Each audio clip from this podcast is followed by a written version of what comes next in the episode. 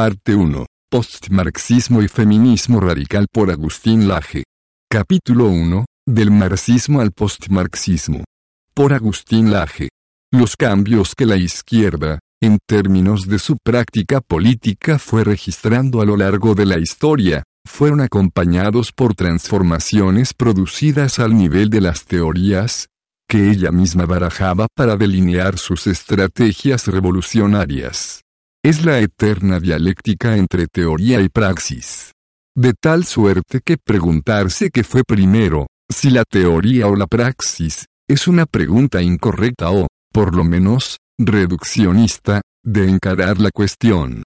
Lo cierto es que los hechos brindan al intelectual la materia prima para delinear sus teorías, del mismo modo que el intelectual a menudo y con especial importancia en los grupos marxistas le brinda al hombre de acción o al militante la base sobre la cual entender mejor el marco que lo rodea y, por consiguiente, conducir sus acciones de manera de lograr mejores resultados. En este capítulo es nuestra intención hacer un breve recorrido teórico que muestre el camino que tomó la teoría marxista hasta desembocar en lo que hoy se llama postmarxismo, y que es precisamente el marco teórico del cual se alimenta la nueva izquierda o neomarxismo. En dicho recorrido pondremos el acento en la cuestión de la llamada hegemonía, concepto que hace las veces de puente entre el marxismo y el postmarxismo habiendo permitido el paso de una lucha de clases hacia una batalla cultural. Y Marx y Engels. Hay que comenzar desde el origen de la teoría marxista. En Karl Marx y Friedrich Engels encontramos la génesis. Hombres alemanes del siglo VI, Ambos tienen el mérito intelectual de haber sentado las bases de un pretendido socialismo científico frente a los diversos socialismos utópicos y anarquismos que en aquellos tiempos predominaban en la izquierda.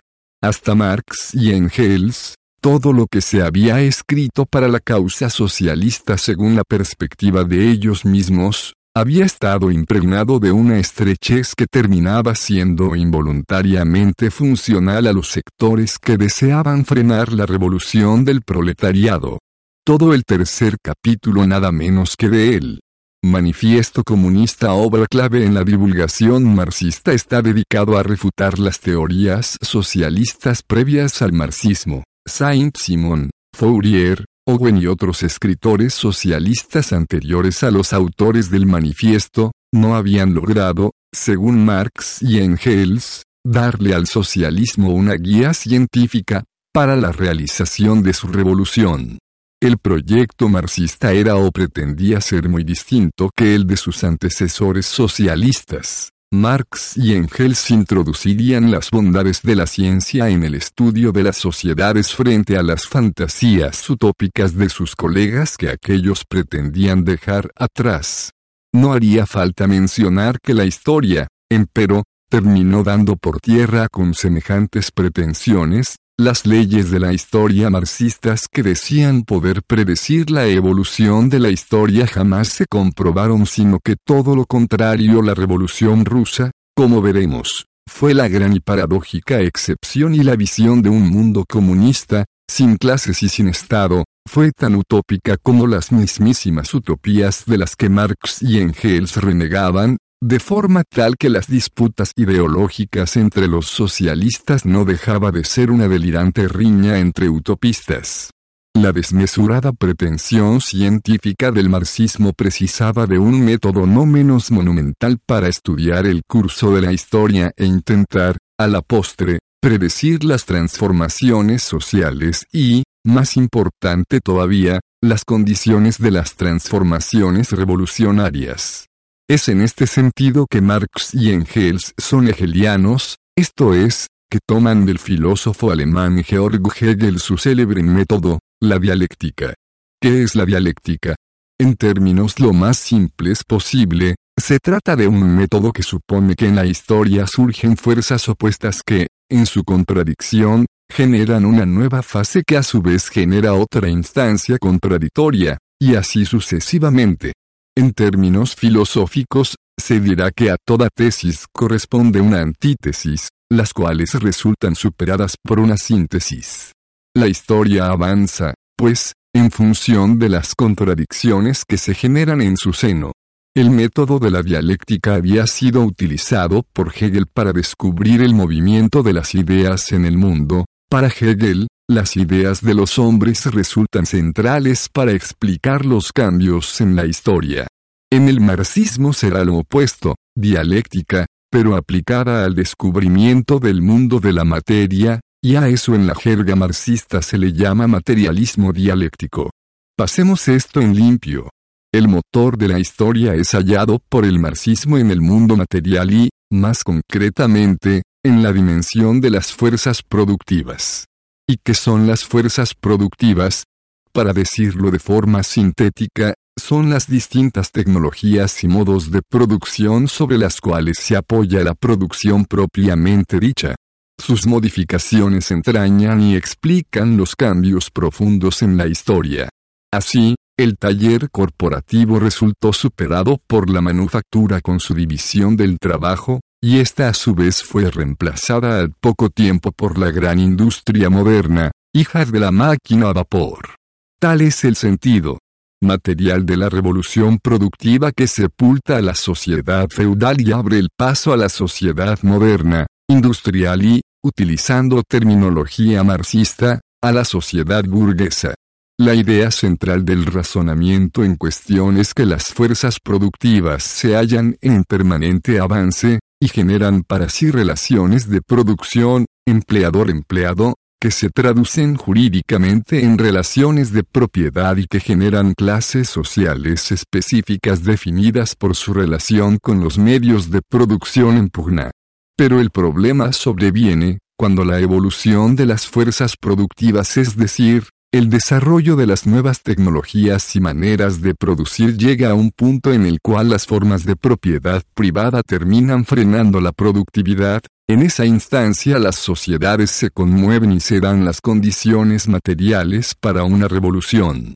De ahí que se pensara que el capitalismo se conduciría a sí mismo hacia su propia crisis, pues llegaría el día en que la propiedad privada sería un estorbo para el propio sistema, la revolución comunista, en virtud de todo ello, sería inexorable suponían sus cultores.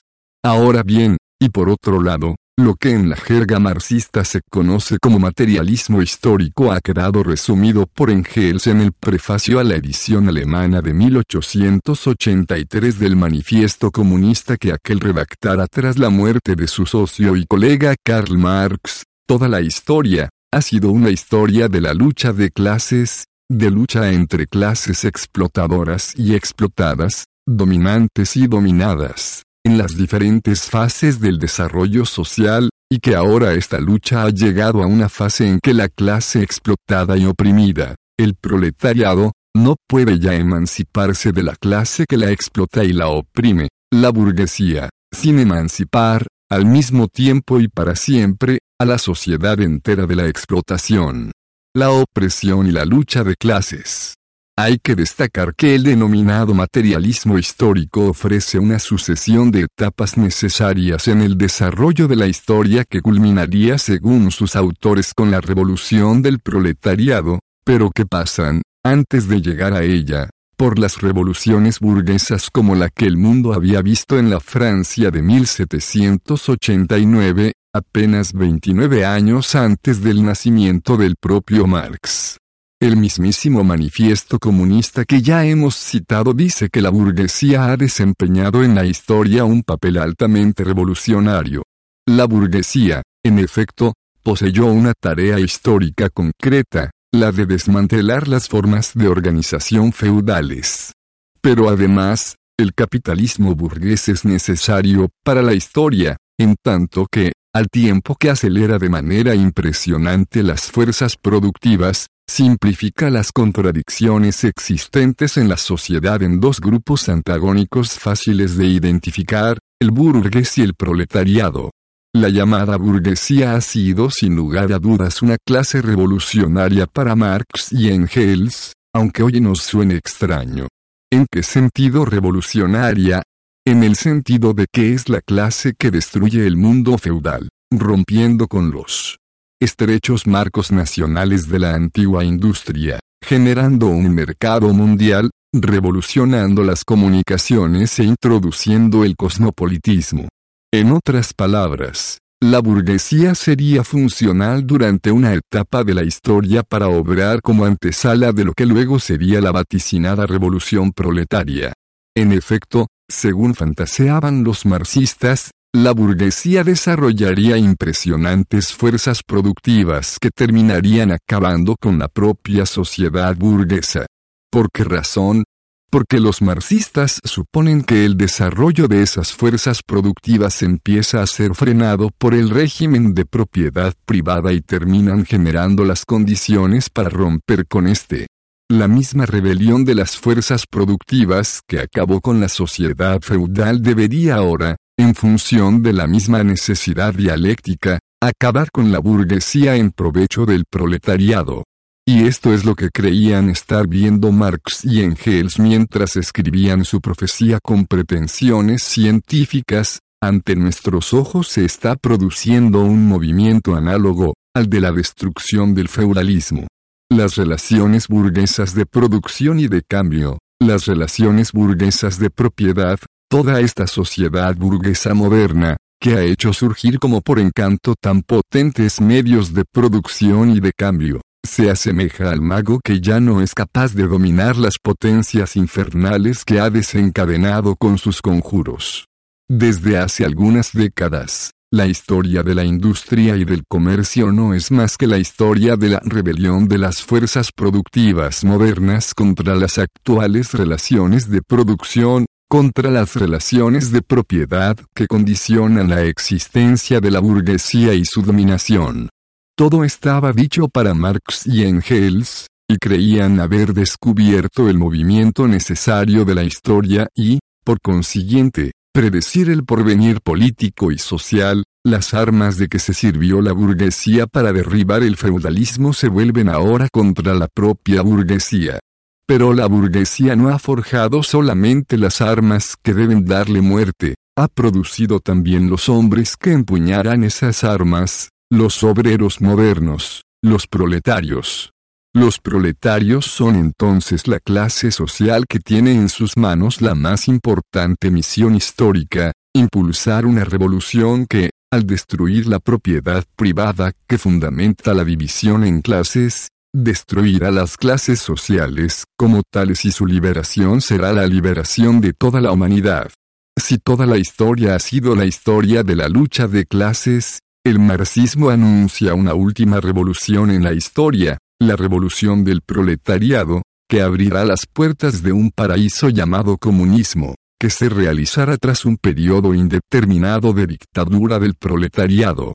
En efecto, tras la revolución, la clase obrera deberá poner a su disposición el poder político para acabar con las relaciones de producción existentes, socializando los medios de producción, es decir, aboliendo la propiedad privada.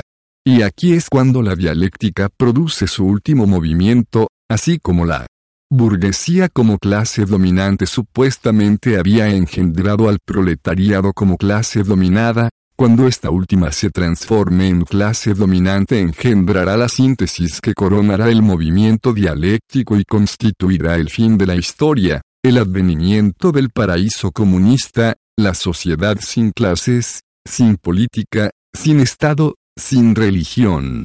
Esto es lo que, en pocas palabras, Marx decía que iba a suceder con arreglo a leyes históricas basadas en la ciencia. Extraigamos para concluir lo más importante para nuestro análisis que sigue.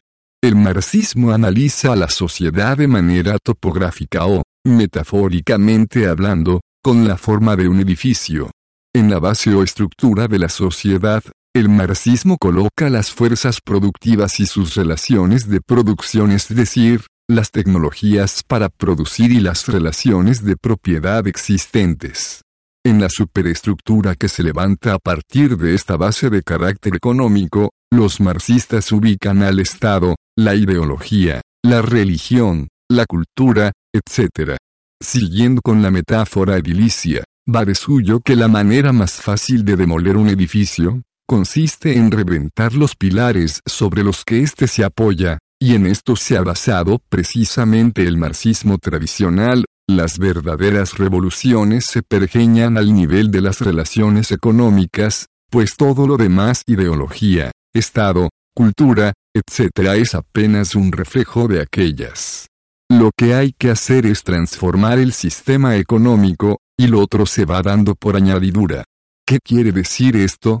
Que no existe revolución propiamente dicha si no se acaba con el régimen de propiedad privada existente de manera tajante. Tratar de dar una lucha al nivel de la superestructura, es decir, por ejemplo, a nivel ideológico o jurídico, sería lo mismo que pelearse con una sombra para el marxismo, clásico.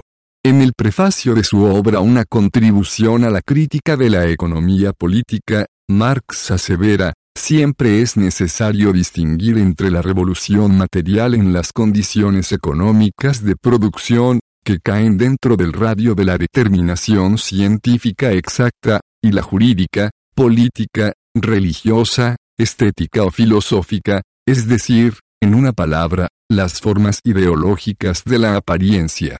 El análisis que Karl Popper, filósofo alemán detractor del marxismo, hace de este pasaje es interesante para entender lo que sigue, es decir, las modificaciones estratégicas y teóricas que sufrió el marxismo clásico a través del tiempo. En opinión de Marx, es vana la esperanza de lograr algún cambio importante mediante el solo uso de recursos jurídicos o políticos, una revolución política solo puede desembocar en la transmisión del mando de un grupo de gobernadores a otro punto.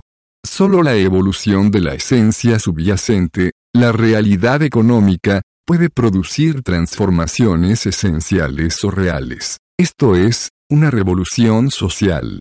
Pero todo este castillo de arena empezó a caerse más temprano, que tarde, con la mismísima revolución marxista por excelencia, la rusa. Y la excepción rusa y la hegemonía.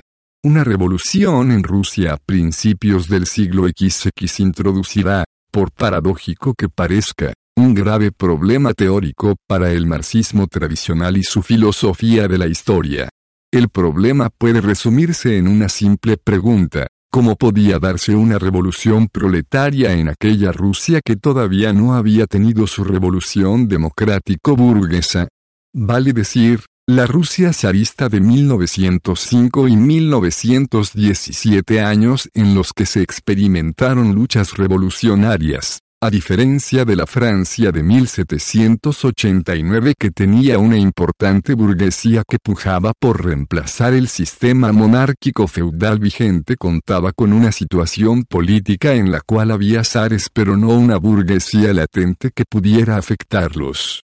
Entonces, según el razonamiento marxista, faltaba una burguesía que hiciera ese trabajo para que a su vez, posteriormente, esta fuera desplazada por otra clase social, el proletariado.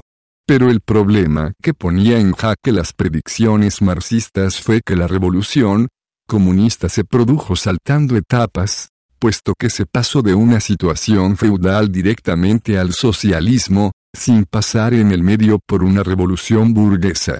Se habría saltado desde la planta baja al segundo piso sin haber construido el primero, siguiendo el ritmo de las metáforas edilicias. Marx y Engels habían establecido un orden progresivo en el proceso revolucionario, tenían, en una palabra, una concepción etapista de la historia, un desarrollo por etapas, bajo la cual las distintas clases tenían tareas que les eran connaturales. Para ellos, las primeras revoluciones del proletariado tenían que suceder en los países capitalistas más avanzados en virtud de la propia dinámica de las fuerzas materiales que ya hemos visto. La revolución que se dio en la Rusia de 1905 estaba ilustrando para sus espectadores, pues, un desajuste magnánimo, el desajuste de las etapas de la historia predichas por Marx, y el desajuste de las tareas históricas que cada clase debía asumir conforme a las leyes sociológicas inventadas por el marxismo.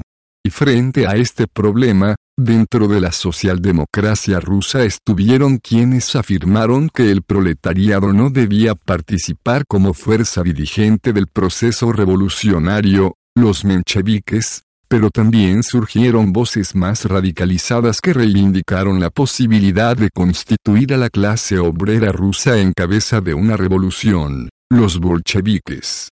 Años después, Antonio Gramsci, célebre filósofo italiano marxista de la primera mitad del siglo XX, haciendo tambalear la rigidez ideológica del marxismo tradicional, escribirá un texto titulado La Revolución, contra el capital, en el que ironiza, el capital, de Marx, era en Rusia el libro de los burgueses más que el de los proletarios. Era la demostración crítica de la fatal necesidad de que en Rusia se formara una burguesía, empezara una era capitalista, se instaurase una civilización de tipo occidental, antes de que el proletariado pudiera pensar siquiera en su ofensiva, en sus reivindicaciones de clase, en su revolución, los hechos han provocado la explosión de los esquemas críticos en cuyo marco la historia de Rusia habría tenido que desarrollarse según los cánones del materialismo histórico. Como vemos, en opinión de Gramsci, nada menos que los hechos rusos, valga la paradoja, hicieron volar en pedazos los esquemas etapistas del materialismo histórico del marxismo puro. Pero no debemos adelantarnos tanto, la teorización de Gramsci es un tanto posterior a la revolución de modo que él analizaba en base a los hechos ya consumados, y ya llegaremos a ella.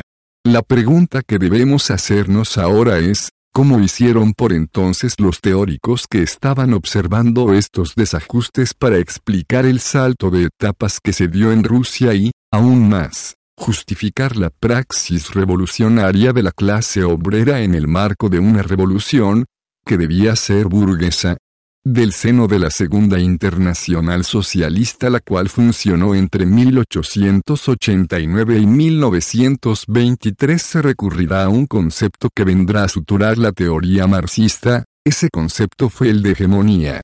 ¿A qué refería la hegemonía en un inicio? Como ya hemos visto, las clases sociales para la teoría marxista tienen tareas históricas bien precisas. La burguesía debe barrer con la sociedad feudal, y el proletariado barrer a su vez con la sociedad burguesa, capitalista. La hegemonía será el concepto utilizado por el teórico Georgi Plejanov, uno de los fundadores de la Segunda Internacional, para describir y justificar el hecho de que en Rusia la clase proletaria asumiera la tarea burguesa de sepultar la sociedad feudal. En efecto, el estadio del desarrollo económico ruso estaba tan poco maduro que una débil burguesía no podía hacerse cargo de sus obligaciones históricas hacer la revolución, contra el feudalismo zarista y, a la postre, la clase obrera debía hegemonizar, es decir, asumir tareas que no eran propias a su naturaleza de clase hacer la revolución, contra el capitalismo burgués. Este es el marco del surgimiento del concepto de hegemonía que, en su propio origen, no puede despojarse del determinismo económico del marxismo tradicional. ¿Por qué? Porque se continúan concibiendo a las clases sociales como grupos con tareas históricas bien definidas, naturales, y la hegemonía es apenas el nombre otorgado al hecho excepcional dado por la asunción por parte de una clase social de una tarea que en teoría no le es propia. En el caso ruso, como se dijo, esa tarea fue la de hacer una revolución proletaria contra un régimen feudal. Algunos cambios ligeros a la idea de hegemonía sobrevendrán con Vladimir Ilich Lenin, el teórico bolchevique por antonomasia y fundador de la Tercera Internacional Socialista. Su lucha teórica se enmarca en su controversia contra el ala de los mencheviques, los cuales siguiendo el esquema etapista argumentaban que en Rusia, por ser un país atrasado con régimen feudal, la revolución sería realizada en dos etapas. Una primera, en que el proletariado, el campesinado, la intelectualidad se unirían con la burguesía liberal para derrotar a la monarquía e instaurar un régimen democrático burgués, en donde el proletariado ganaría espacios para luchar por el socialismo, esa lucha por el socialismo abriría la segunda etapa de la revolución. Lenin, al contrario, subrayaba desde un inicio el carácter reaccionario de la burguesía rusa y estimaba que la revolución debía desde sus orígenes plantear una lucha contra ella, en una alianza de la clase obrera con el campesinado y sin esperar etapa previa alguna. En este punto surge, pues, el concepto de hegemonía leninista como dirección política en el seno de una alianza de clases. La clase proletaria rusa, a pesar de su pequeño número en relación al conjunto de la población, se erige en clase dirigente de las demás clases subalternas fundamentalmente el campesinado y establece con ellas una alianza política, para hacer la revolución. Pero dicha alianza no modifica la identidad de las clases aliadas. Golpear juntos, marchar separados es una de las máximas más elocuentes de Lenin, que resume precisamente su concepto de hegemonía. 3. La revolución teórica de Antonio Gramsci. El gran paso cualitativo en lo que refiere al concepto de hegemonía lo dará no un ruso sino un italiano, Antonio Gramsci, 1891-1937, a quien ya hemos citado anteriormente y a quien seguiremos mencionando en este trabajo. La primera vez que este habló de hegemonía fue en el marco de su escrito Algunos temas de la cuestión meridional, y su deuda teórica, para con Lenin es admitida en varios pasajes de sus cuadernos de la cárcel, compilación de anotaciones que el italiano hizo mientras se encontraba encarcelado por el régimen de Benito Mussolini. En el texto antedicho, Gramsci aborda el problema de la división existente entre la Italia industrial del norte y la Italia agraria del sur, y el rol hegemónico que debe asumir la clase obrera frente al campesinado que, en términos leninistas, significa el problema de generar una alianza de clases entre el obrerismo y el campesinado en la cual el primero lleve la conducción. Gramsci describe la hegemonía en estos términos prácticos, el proletariado puede convertirse en clase dirigente y dominante en la medida en que consigue crear un sistema de alianzas de clase que le permita movilizar contra el capitalismo y el Estado burgués a la mayoría de la población trabajadora, en la medida en que consigue obtener el consenso de las amplias masas campesinas. Conquistar la mayoría de las masas campesinas significa, comprender las exigencias de clase que representan, incorporar esas exigencias a su programa revolucionario de transición, plantear esas exigencias entre sus reivindicaciones de lucha.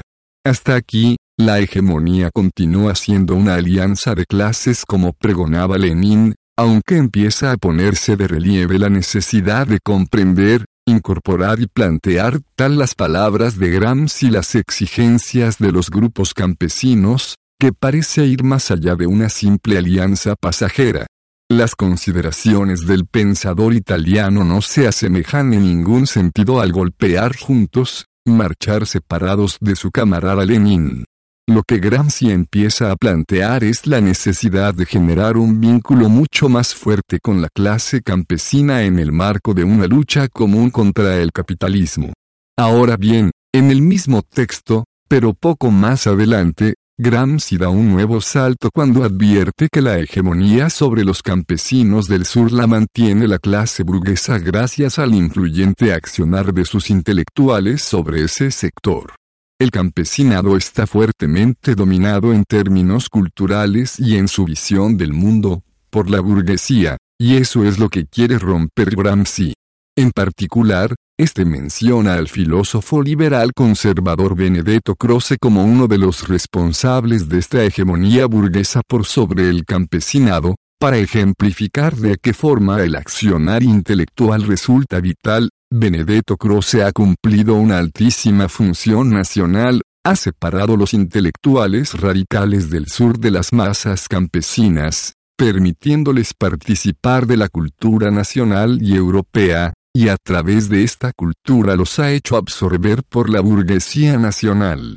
Como vemos, acá se produce un cambio de paradigmas, mientras que para el marxismo clásico luchar en el plano cultural, político o jurídico era más o menos como luchar contra una sombra. Para Gramsci esta lucha era realmente importante. Existe un vínculo muy claro entre hegemonía y cultura para el pensamiento gramsciano. La dominación cultural es el conducto a través del cual la burguesía italiana logra hegemonizar al campesinado del sur. Y es por eso que Gramsci concluye que es vital que proliferen intelectuales comunistas, pues ¿quién mejor que los intelectuales para lograr cambios culturales? También es importante que en la masa de los intelectuales se produzca una tendencia de izquierda en el sentido moderno de la palabra, o sea, orientada hacia el proletariado revolucionario. La alianza del proletariado con las masas campesinas exige esta formación, aún más lo exige la alianza del proletariado con las masas campesinas del sur. La idea de hegemonía en Gramsci ha superado, en este orden, la mayor parte del economicismo que aquella contenía. ¿Por qué? Porque ahora la hegemonía precisará en adelante de un accionar cultural que Gramsci llamará intelectual moral, la hegemonía se realiza generando cambios al nivel cultural, y no es una simple alianza económico-política como pregonaba Lenin, ni es la asunción de tareas externas a la propia clase como planteaba Plejanov.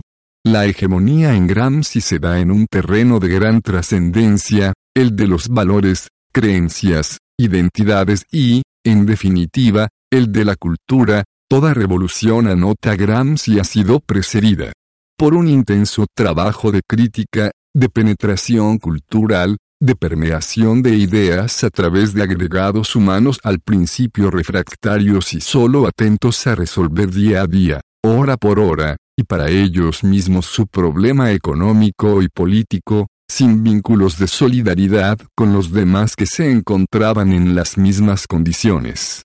Dicho de otra manera, la hegemonía ya no se da en la transacción de intereses materiales, sino en el hecho de inyectar en el otro una misma concepción del mundo que anude lazos de solidaridad orgánicos, hegemónicos, entre grupos que pertenecen a distintas clases sociales obreros por un lado, campesinos por el otro. Es el vínculo ideológico y no tanto el económico el que da sentido a la formación política hegemónica en Gramsci. El éxito del proceso hegemónico, es decir, de la fusión entre grupos distintos acerca de la conciencia revolucionaria, depende de la confección de una ideología de signo contrario respecto de la dominante, que cuestione su sentido común, su forma de ver el mundo, su forma de organizar la sociedad, la economía, la política, la cultura.